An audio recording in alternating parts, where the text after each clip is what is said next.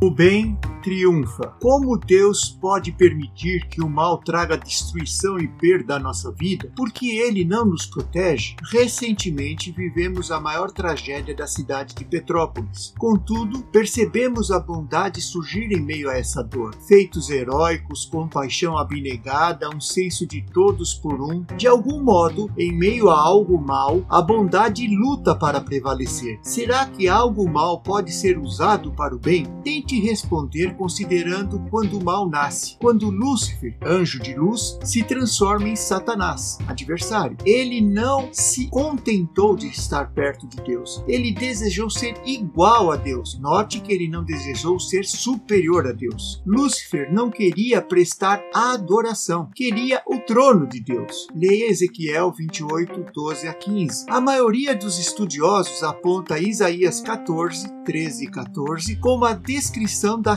queda de luz. Veja, você dizia no seu coração: Subirei aos céus, erguerei o trono acima das estrelas de Deus. Eu me assentarei no monte da Assembleia, no ponto mais elevado no Monte Santo. Subirei mais alto que as mais altas nuvens. Serei como o Altíssimo. Uma vez que se afastou de Deus, passou a tentar a nos convencer a fazer o mesmo. Fez assim com Eva. Ele disse a Eva em Gênesis 3:5: Vocês serão como Deus ele prometeu. Sua arrogância e egocentrismo não mudaram. Ele continua limitado como antes, diferente de Deus que é onipotente, pode tudo, onisciente, sabe tudo e onipresente, está em todos os lugares. Satanás gostaria de construir seu próprio reino, mas ele não pode. Toda vez que tenta promover sua causa, acaba promovendo a causa de Deus. Olhe o que Aaron Lutzer articula nesse texto. O diabo é tão servo de Deus em sua rebelião quanto era nos dias da sua obediência. Não podemos citá-lo com muita frequência. O diabo é o diabo de Deus, diz ele. Ele tem papéis diferentes a desempenhar. Dependendo do conselho e dos propósitos de Deus, ele tem por obrigação o serviço de cumprir a vontade de Deus no mundo. Ele deve fazer o que o Todo-Poderoso disser. Devemos lembrar que ele tem poderes terríveis, mas saber que esses poderes só podem ser exercidos sob a direção e o agrado de Deus, que isso nos traga esperanças. Satanás não está simplesmente livre para devastar as pessoas à vontade. Isso pode soar estranho, e ele gostaria que todos nós fôssemos enganados e pensar nele como uma força independente, com poder ilimitado, mas ele não tem nenhum poder